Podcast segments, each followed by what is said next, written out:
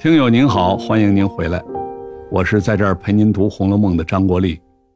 这一回啊，贾府全家欢度元宵节，开场唱大戏，唱的戏叫《八义关灯》。关灯是八义这出戏中的一出。八义是明代戏曲家徐元创作的传奇剧本，讲的是春秋时期。晋国权臣屠岸贾，杀害赵盾全家，只有孤儿赵武幸存。后来赵武长大成人，为家人报了仇。在此期间，有八位义士帮助过赵家，所以叫做八义。这出戏在那个时代啊，属于那种吵吵闹闹的热闹戏。看戏的时候，贾母问。袭人怎么不出来伺候啊？王夫人就赶忙解释说：“袭人有热孝在身，不方便到前头来。旧时候啊，把刚刚遭遇的父母丧事称作热孝，一般要持续一百天。在此期间，孝子要披麻戴孝，不能剃头发，也不能外出。此前袭人的母亲去世，他还在。”服丧期间，所以叫热孝在身，不方便抛头露面。贾母就说了，在主子面前还讲什么孝不孝的呀？这就是说呀，袭人和父母的关系没有袭人和主子的关系重要。对主子叫忠心，对父母叫孝心，忠孝他不能两全呢，那主子就更重要。这就是当时人的伦理要求。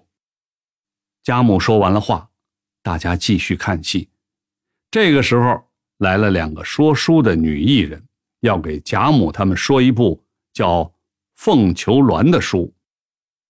贾母听完了剧情介绍，很不满意，讲了一大段批评这类作品的话。贾母说的这段话呀，其实是作者借贾母的口。表明自己对才子佳人这类题材的态度。明清两代的才子佳人作品，为什么招人讨厌呢？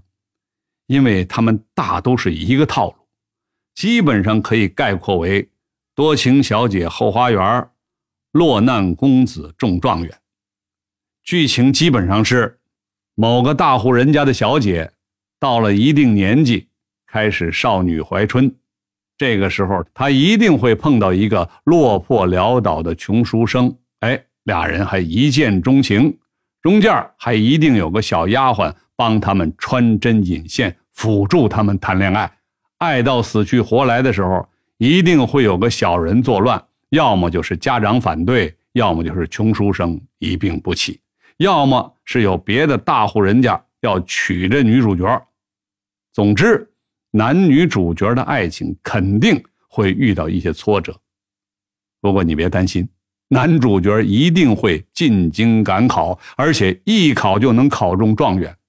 他衣锦还乡，娶了那位大家小姐，两个人从此过上了无忧无虑的生活，完美的大团圆结局。